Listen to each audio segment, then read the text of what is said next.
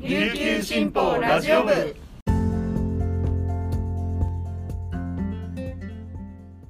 はいたい。皆さんいかがお過ごしですか？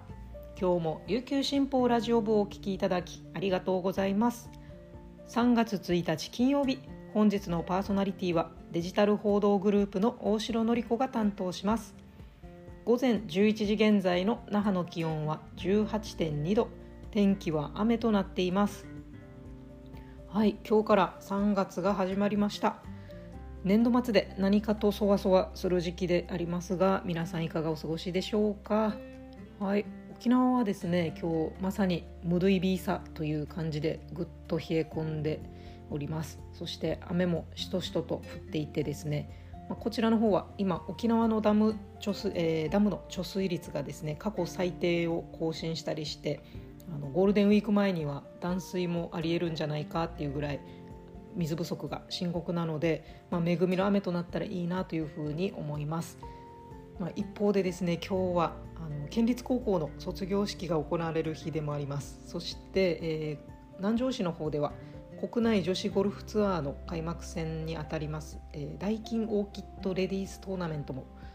今日ですね2日目を迎えております、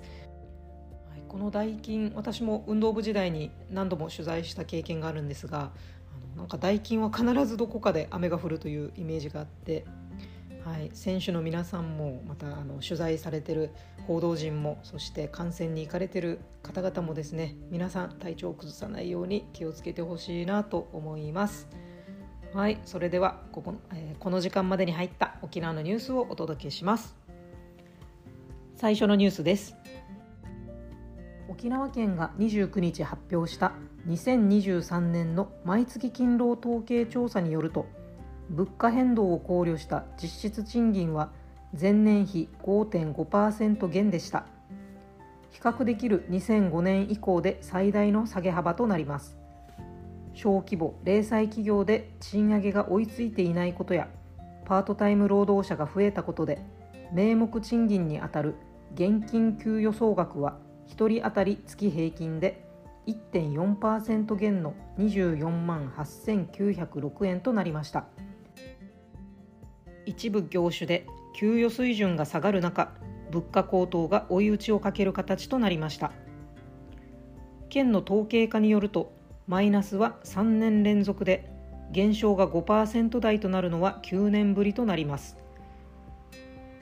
実質賃金は減りながらも給与総額は1.2%増だった全国に比べて賃上げが鈍い厳しい状況が浮き彫りになりました。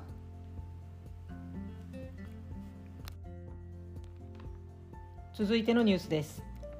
沖縄に次いでマンゴーの生産量が多い宮崎県産マンゴーが沖縄県産マンゴーと比べて3倍近くの価格で取引されている現状を県の農林水産部長が29日の県議会2月定例会で報告しました。報告で引用された東京都中央卸市場のまとめによると2023年産マンゴーの1キロあたり平均単価は沖縄県産の1552円に対して宮崎県産は4415円と約2.8倍の価格差となっています。沖縄県産マンゴーはボイラーなどを使用しない無加温栽培が主流で7月に収穫が集中します。そのため出荷量が集中し単価が低くなる傾向があるといいます。一方宮崎県は加温栽培により冬と春の時期の出荷を可能にしまた太陽の卵としてブランドを確立価格を押し上げているとします。沖縄県の農水部長は沖縄ブランドの確立と生産供給体制の強化多様なニーズに対応できるフードバリューチェーンの強化などに取り組んでいると述べました。続いてのニュースです。1日は沖縄県立高校の卒業式が開かれます。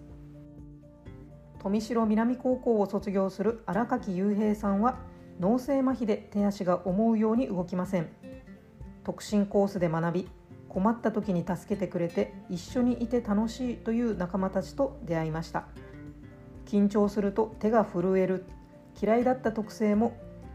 個性の一つこれがあるから自分なんだと思えるようになったといいます。荒垣さんは沖縄大学に進学し社会福祉士という夢に向かって大きな一歩を踏み出します。荒垣さんは進行の早い授業ではノートが間に合わないことがありますタブレットの使用を勧める教職員もいますが周りとコミュニケーションを取りたいので友人にノートを見せてもらうようにしていると話しますテストでは規定時間の1.3倍の延長や必要に応じて代筆の支援があります入学当初は自分の力だけでやらなくてはと支援に抵抗があったという荒垣さん相談員に適切な支援は不公平ではないと助言され最低限の代筆を頼むようになったといいます。2年生の時同じように麻痺がありながら福祉分野で活躍する人に出会い社会福祉士を目指すことを決めました。これまで医療や福祉の関係者友人家族らに支えられた。今度は困った人を助けられるようになりたい。障害者が暮らしやすい街にしたい。と将来を見据えています。以上本日のピックアップニュースでした。今日紹介した記事の詳しい内容は琉球新報のニュースサイトにてお読みいただけますのでぜひアクセスしてみてください。そして今日は第1金曜日李順記者のチャンプルユンタクのコーナーがこの後あります。引き続きお楽しみください。今日も皆さんにとって素敵な一日となりますように今日も頑張っていきましょう。チューンチバティチャビラヤタイ。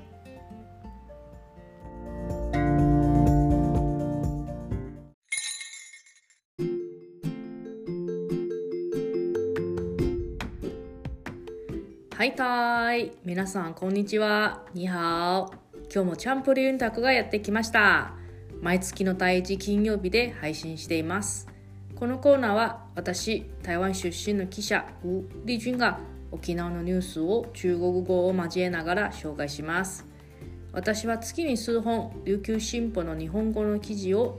中国語に翻訳して発信する仕事もしていますがこのチャンポルユンタクではそこで取り上げた記事のキーワードを中国語で紹介したり関係する台湾の話題などを紹介していきます。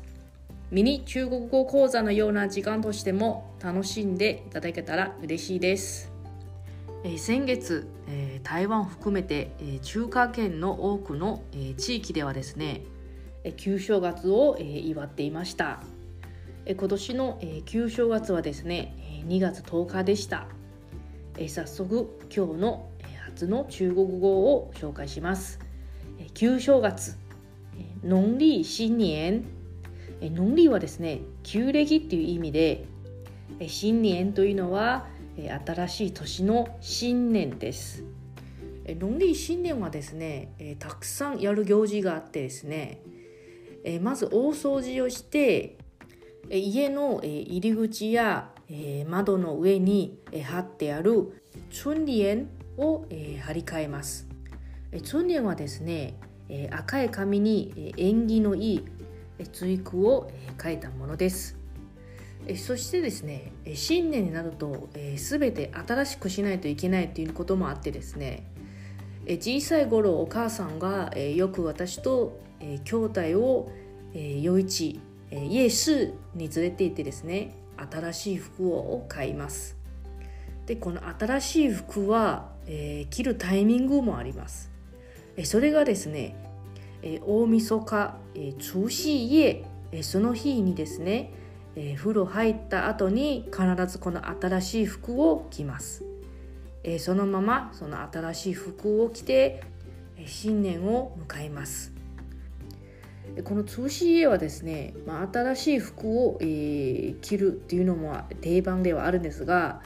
それとですね、えー、夕食の後にですね、えー、お年玉本包が、えー、もらえます、小さい頃はですね、え、毎年、え、本包を楽しみにしていました、え、ただしですね今になってですねえー、もうお金も稼いでいるのでさすがに親から本場はもらえないので、えー、逆の立場で親に、えー、倍返しで本場を、えー、あげないといけない立場になっています。えつまり昔もらったものを、えー、全部、え返さないといけない、え感じですね。でこの本場にですね、え一般的に、えいくら入れるかっていうとですねえまずはですね、え奇数を避けて、え偶数の、え数字の、本場を上げますえもっと分かりやすく言うとですね、え1000、え3000、5000っていう数字は、えまずはアウトですえですから2000、えもしくは、え6000っていう数字を選びます。えここであえて4線を入れないっていうのがですね、え4という中国語の、え数はですね、中国語の、死ぬ数という発音に近いので、え4という、数字はですね、演技が悪いというふうに思われています。ですから、2000、6000まあ、というような感じで、本場の数字を選びます。私が、え、小さい頃ですねおじいちゃんおばあちゃんからは、え、よく、え、6,000元をもらって親からはですね3600元を、え、もらっていました、え、大晦日、え、潰し家はですね本当に楽しくてですね、え、本番ももらえるし家族と一緒に、え、ごちそうも食べます。え何を食べるかというとですねえ我が家では、え定番料理はですねえ方向、えつまり火鍋、え鍋料理ですね。え鍋にですね必ず入れるのは春菊え豚肉えそして、え日本では、えほとんど、え見られない、え豚の血で、え作ったライスケーキ、え猪血糕というものを、え入れます。えさらにですねこの方向を食べながらえ長年菜という、えー、長生きを、えー、象徴する野菜も食べないといけないです。この長年菜は何野菜かというとですね、えー、一般的にほうれん草を使います。え小さい時はですね、えこれを食べるのが本当に、え苦手でした。このほうれん草はですね根っこまで丸々、え茹でて一気に、え、一口で食べないといけないので、えー、小さい頃はですね、えー、とても嫌でした。今ですね逆にこのほうれん草を、えー、この大晦日で食べないと長生きできないかなっていう変な心配もあります。はい、えそれでちょっと話、えずれるんですがえ台湾ではですねえ旧正月のお休みが長くてですねえ9日間を休む時もありました。でこう休みが長いのがいいんだけどえ実はですね困ることもあるんですよ。え何が困るかというと実は台湾ではですねえ毎日え家の近くにえゴミ収集車が来ます。旧正月のえ休み期間になるとえゴミ収集車もお休みするのでえー、ゴミを捨てる場所はないです。でもですねこの旧正月期間はたくさん食べますよね。このゴミはどこに捨てるかというともう本当にしょうがなくて、えー、庭に出してそこに置きます、えー、皆さん考えてください、まあ、9日間になるとですね大変なことになりますよね。その中に、えー、生ゴミもあったり、まあ、いろんなものとにかく、えー、入ってますのでうんその旧正月期間はですね最初はいいんだけど最後らへんになるとうん街が臭くなりますえここでですねちょっと皆さんに台湾のゴミ捨ての文化を紹介したいと思いますえ日本ではですねもう本当に決まった曜日にえ指定されたえゴミをえ家の前に出せば回収されるんですがえ台湾では、えそうにもなりません。まあ、人口密度も高いっていうのもあると思うんですが台湾はですね必ず政府が指定した場所そして時間に、え家のゴミを、え持ってこのゴミ収集車に、え捨てます。このゴミ収集車が、え来たらですね、え音楽が流れて、えみんなに、え知らせます。えこの音楽はですねどんな音楽かというとえ大体、え、2つ大きく分かれます。一つはですね、えベートーベンのエリーゼのためにえそして、えバタチェフスカという作曲家の乙女の祈りがよく使われます。えちなみに私の実家の近くはですね乙女の祈りを使っています。乙女の祈りを聞いたらですねみんなの足が勝手に動きます。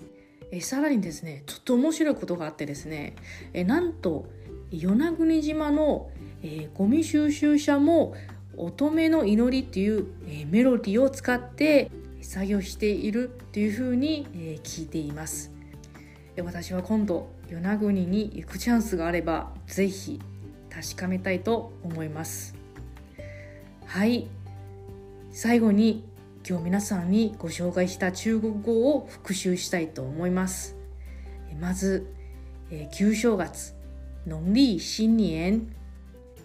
え、赤い紙に縁起のいい随空を書くもの春联大晦日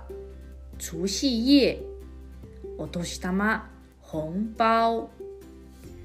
3月の第2週にですね私の両親が沖縄に遊びに来ますのでその時に旧正月にあげていなかった本場をそろそろ渡したいと思います最後までのお付き合いありがとうございます感谢大家收听到节目最后希望这集节目对你有帮助也希望与你空中再相会またお会いしましょう。さようなら。再见。